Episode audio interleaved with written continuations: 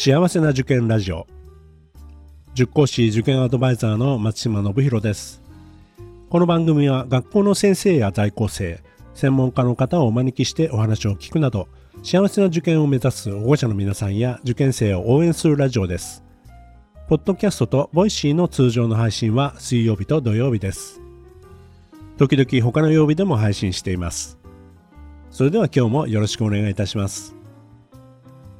今回は森上教育研究所の森上信康先生にお越しいただきました。森上先生、えー、今月もよろしくお願いいたします。はいよろしくお願いいたします。はい、えー、年内最後ということで、えー、今回も前回に引き続き4大模試の結果からですね、えー、来年を少し、えーまあ、予想していくと。今回は11月の模試ですね、はい、こちらのデータをもとにしてお話をしていきたいと思います。よろしくお願いいたしますでまずですね、まあ、来年度春の入試の、まあ、全体像ですね、このあたり先生、どのように、えー、捉えられてますか、まあ、やっぱりあの5000人強減るもんですから、まあ、全体にまあ2%ぐらいになるんですけれども、えー、やっぱり模擬試験の方もちょうど2%ぐらい減ってますんで、まあ、そういう面では、まあ、人口減がそのまま出たのかなという感じはしておりますね。はいまあ、順調に、まあ、予想通りの展開で、まああのまあ、トータルで見るとそう倍率その受験者数とその定員との関係というのはそれほど変わらないという感じになりますかね。そうなんですね。あんまり残念ながらこうあの人口減ったからっつって、え倍率が低くなるという、まあ、もちろんそういう学校もありますけれども、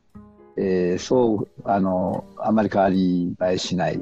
という感じですね。はい。あとはまあ今年やっぱりコロナが5類になったということで、まあ、入試に対してのこれまでのような、まあ、慎重な感じっていうのが少し緩和されたかなとも思えるんですがそのあたりはどうでしょうかね？やはり学校選びがあの、まあ、ある意味、やりやすくなったというか実際に学校に足を運べましたのでそこがやっぱりあの学校選択に大きく働いてるんじゃないかとは思いますね。はいまあ、あのコロナの期間中っていうのは比較的安全志向もあったような感じも受けたんですけども、まあ、少しずつ、まあ、戻ってきたかなという感じもあるんですが、まあ、個別にそれぞれ見ていくとまた、えー、違うと思いますんでではあの早速なんですけどもまず男子校の方から少し、えー、見ていきたいと思います。まあ、男子校というのはそのまさにこの春コロナが明けた感じになってそれで一番増えたんですね8000人ぐらい増えたかな。でその点来年はあの反動で、えー、微減するんですけれども大きく減るところと増えるところでトータルすると微減するんですが、あのー、減少するのはどこかっていうと偏差値でいうと60代の学校ですねこれはやっぱり数パーセント減ってますから、まあ、あの倍率を個々に割り振れば例えば3倍のところが2倍後半になるとかやや受けやすくなるという感じですね。で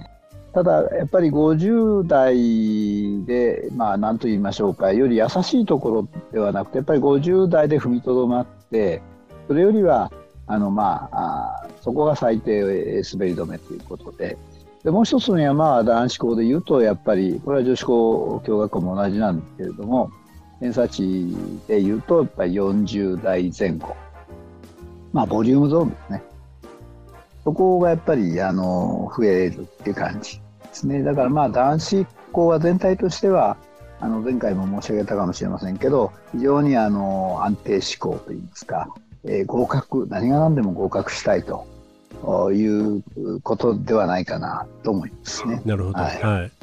少しじゃあ個別に見ていきたいと思うんですけども、はい、前回あの見てきた学校名まあ、やはり変わらず、はい、やはり人気だなという学校が並んでるんですけども。はいはい、そうですね。あの、まあ、に変わらず人気だなっていうのは、まあ、やっぱり、早稲田とかですね、えー、駒場東邦とかですね、有名な難関校ですと、そういうところが相変わらず高い人気になっていると、えー、いうことは言えますね。えー、まあ、あのー減る減る学校といいますかあの難関校ではあの武蔵が超人気だったのはやや受けやすくなるとかですね総工員がやっぱり3倍以上とやや受けやすくなるとかですね。会場さんがすごい人気だったんですけど、これもまあ3倍ちょっとだったのが 2, 2倍台後半になるとか、まあ、そのあたりが男子校ではこう割とやや受けやすくなったなってな本郷さんは、まあ、今年ちょっとかなり上がった学校なんですけども少し揺り戻しというかありますかね。えっ、と今3.1倍かな？それでも3倍ですかね。うん、あんまり変わらないですね、うん、本郷さんは大変根強い人気があるですね。そうですね。はい2月の本郷さん2日で一番多い学校なんですよね。うん、そういう面では2日の一番の人気校うんうん、あんまり変わりそうもないですね。なるほど。はい。はい。はい、まあ、反動といえばやはり、えー、逆に、えー、まあ、法政大学さん、えー、日本学園さんの影響で、はい、まあ、前回もお話しいただきましたけれども、やはり、えー、そういう意味では増えてるっていうことですよね。まあ、あの特徴的なのはやはりこのえー、大学の付属あるいは反付属と言われるところは男子校は非常にあだ男子の共学校ですけど男子が増えてるところが多いんですね。法政大学もそうですし日大第一だ鎌学あ失礼東京電機大学だ目黒日大だとかですね、うん日本工業大学駒場だとか関東学院だとか、まあ、そういうある意味その大学の名前を冠したところで受かりやすいところみたいなところはやっぱり今年は相変わらず4割増とか、なんかすごい人気になりそうな感じですね。そうですね。はい。あとは、それ以外でちょっと目立つところまあ、目立つところでいうと、男子校で言いますとですね、はい、まあ、みんな受かりやすい清学院だとか、あの経過だとか順天だとかそのあたりの人気校が随分あの1日では増えそうなんですけど、うん、えっとまあ、注目はやっぱり順天さんでしょうね、この前、北里大学と、えー、合併するという、はい。えー、はいはい。が発表されましたので、ね。はい。えー、やっぱり医学部のある大学の付属になるわけですから、うん、まあ、ここ予想では4.2倍、3.6倍が4.2倍と私どもはしてるんですが、はいこれじゃ済まないかもしれません、ね、なるほどね、まあ、前回ちょっと名前上がってなかったんで今回出てきた感じなので、はい、えー、もしかしたら12月の模試ではもっと上がってる可能性がありますよね。かなりあると思いますね。やっぱりこう今年の日本学園のあの状況を見ると今の保護者っていうのは反応が早いので、えー、まあただ合併するというしかねあの、はい、アナウンスはないわけですけど、うんうん、えー日本学園でも同じことでしたからね。まあ、受験者は増えるんじゃないですか、進学するかどうかはちょっと置いといても、受けてみて担保するということは出てくるんですよね。なるほど。はい。はい、まあ、順天は共学なんで男子校というわけではないですけど、はい。その2つ下にやはり横浜創英さん、すごいですね、これは。えこれもすごいですね、やっぱり受かりやすくて、校長が大大館のね、もう大変工藤先生があの説明会でも大活躍なさってるので、えー、ここは神奈川でも注目の学校になってますね、今。ちょっとこれ、15点15.9倍になってますけど まあ、これはあくまでも数字で出しただけで、本当にどうなるかは分かりませんけど、はいはい、おそらく学校側としては、あの合格は結構出すだろうと思う。うんうん、そうですね。えー、えー、だからこんなに倍数にはならないと思う。うん、実質倍率はね、そう違うと思いますよね。はいからやはり全体的には海地さん、海地系列さんが上がってる感じがしますけども。やっぱり1月に開示所沢があの開校しますので、やはりあの東京の海地日本橋が大変人気ですから、あの両方併願する、あるいは海地の本校と併願する。併願何個しても確か2万円かなんかそういう。そうですね、同時出願ができるということですよね。えーはい、そうなんですね。そういう意味で、まあ、上昇しやすい状況がある。うん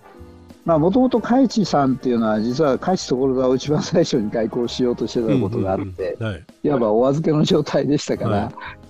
まあまあ、まあ、満を持してっていうところでしょうね。構想は長かったというふうに、私も説明会で伺いました。はい。はい。あの、一番最初に着手する予定が土地がね、あの、入手できなかったっていう事情でしたから、まあ、そういう面では、あの、もういろんな開地が、開地のいろんな学校を作った後に作るっていうことで、まあ、ある意味、期待が高いということでしょうね。千葉、埼玉あたりっていうのもあれですかね、変わらずという感じですか？そうですね、千葉はやはり、あのまあ、特にあの付属が強いなという印象はありますけど、えー、まあ、男子でいうと、この公営ベリタスさんってのは、改めて共学校の人気が高くなってたり、昭和学院さんだったりですね、はい、まあ、まあ、それから、あの海地以外にも、あの城西介護士さん男子も強いですし、あの男子校ブームっていうのは埼玉でまだ続いてる感じがありますね。なるほど、はい。ありがとうございます。えー、ではちょっと女子の方に行きたいと思いますけども、はい、女子は都内の方はいかがですかね？そうですね。あのやっぱり、えー、女子校は結構都内いいですね。でしかもまあ中堅どころといいますか、難しいところではなくて、まあ、ある意味受けやすいところというのはやはり男子と同じですね。具体的に言うと、えー、フレンドさん。なんかあの非常にこ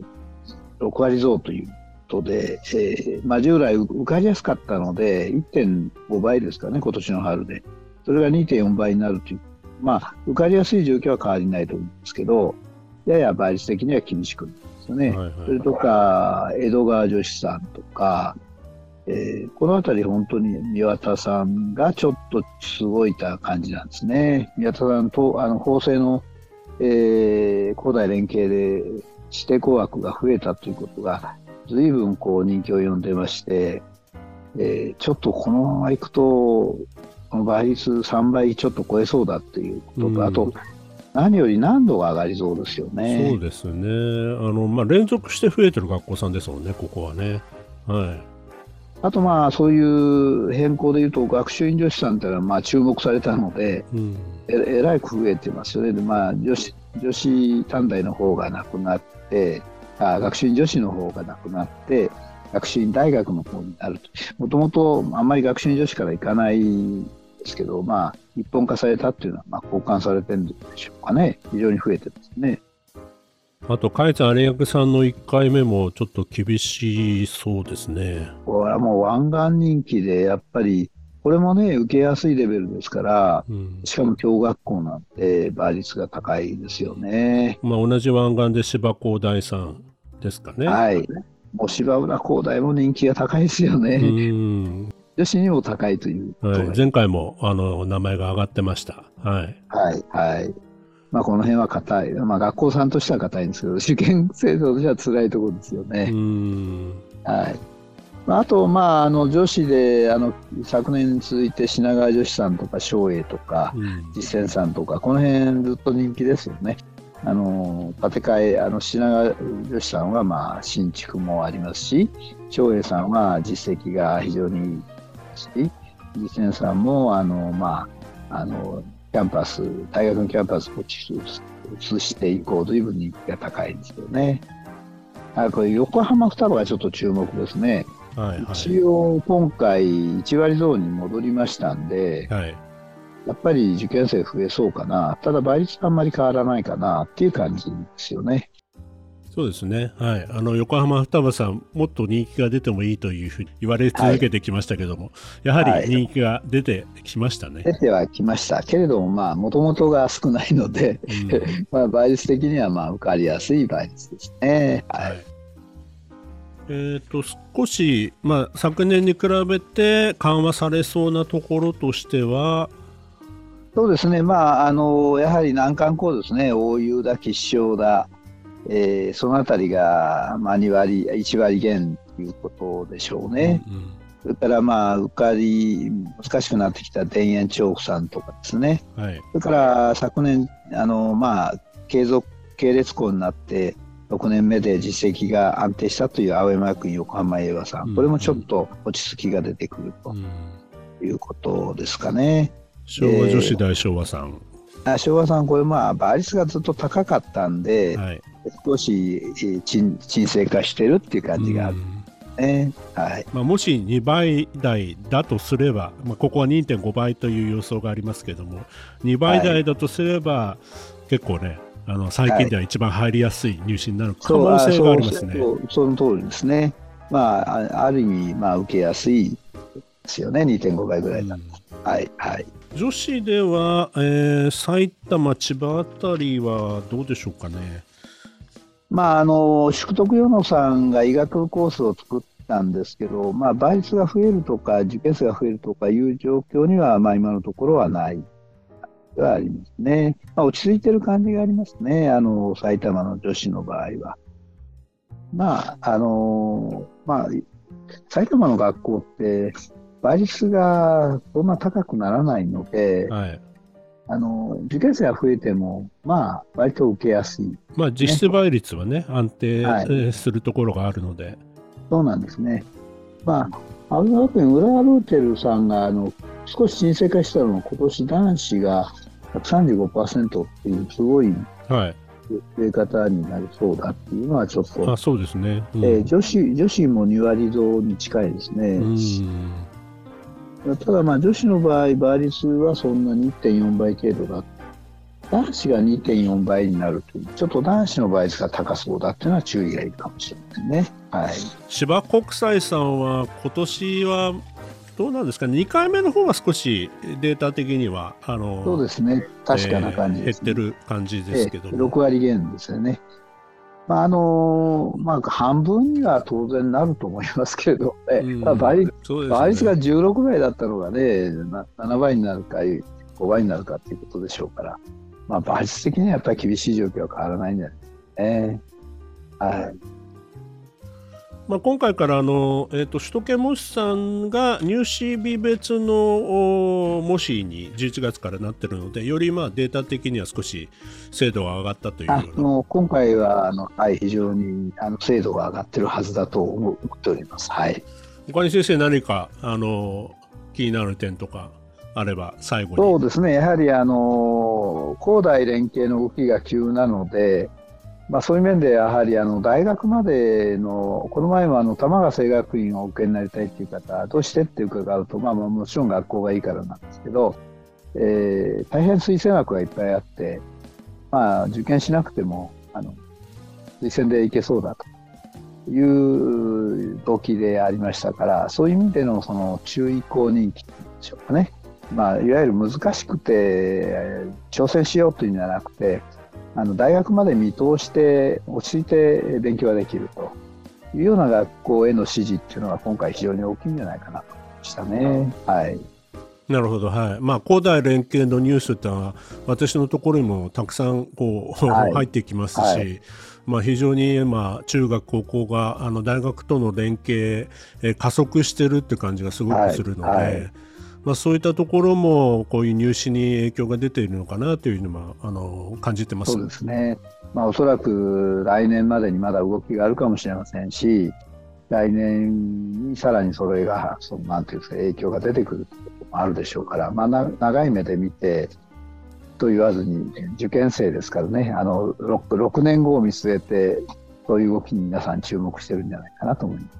はい先生ありがとうございました。まあ来年も引き続きよろしくお願いしたいと思いますありがとうございます。はいどうもありがとうございました、はい、失礼いたします。この番組では保護者の方受験生の皆さんからの質問や相談をお待ちしています。今日の話を聞いて良かったという方はぜひ登録フォローいいねなどを押していただくと大変励みになります。それでは次回も幸せな受験ラジオでお会いしましょう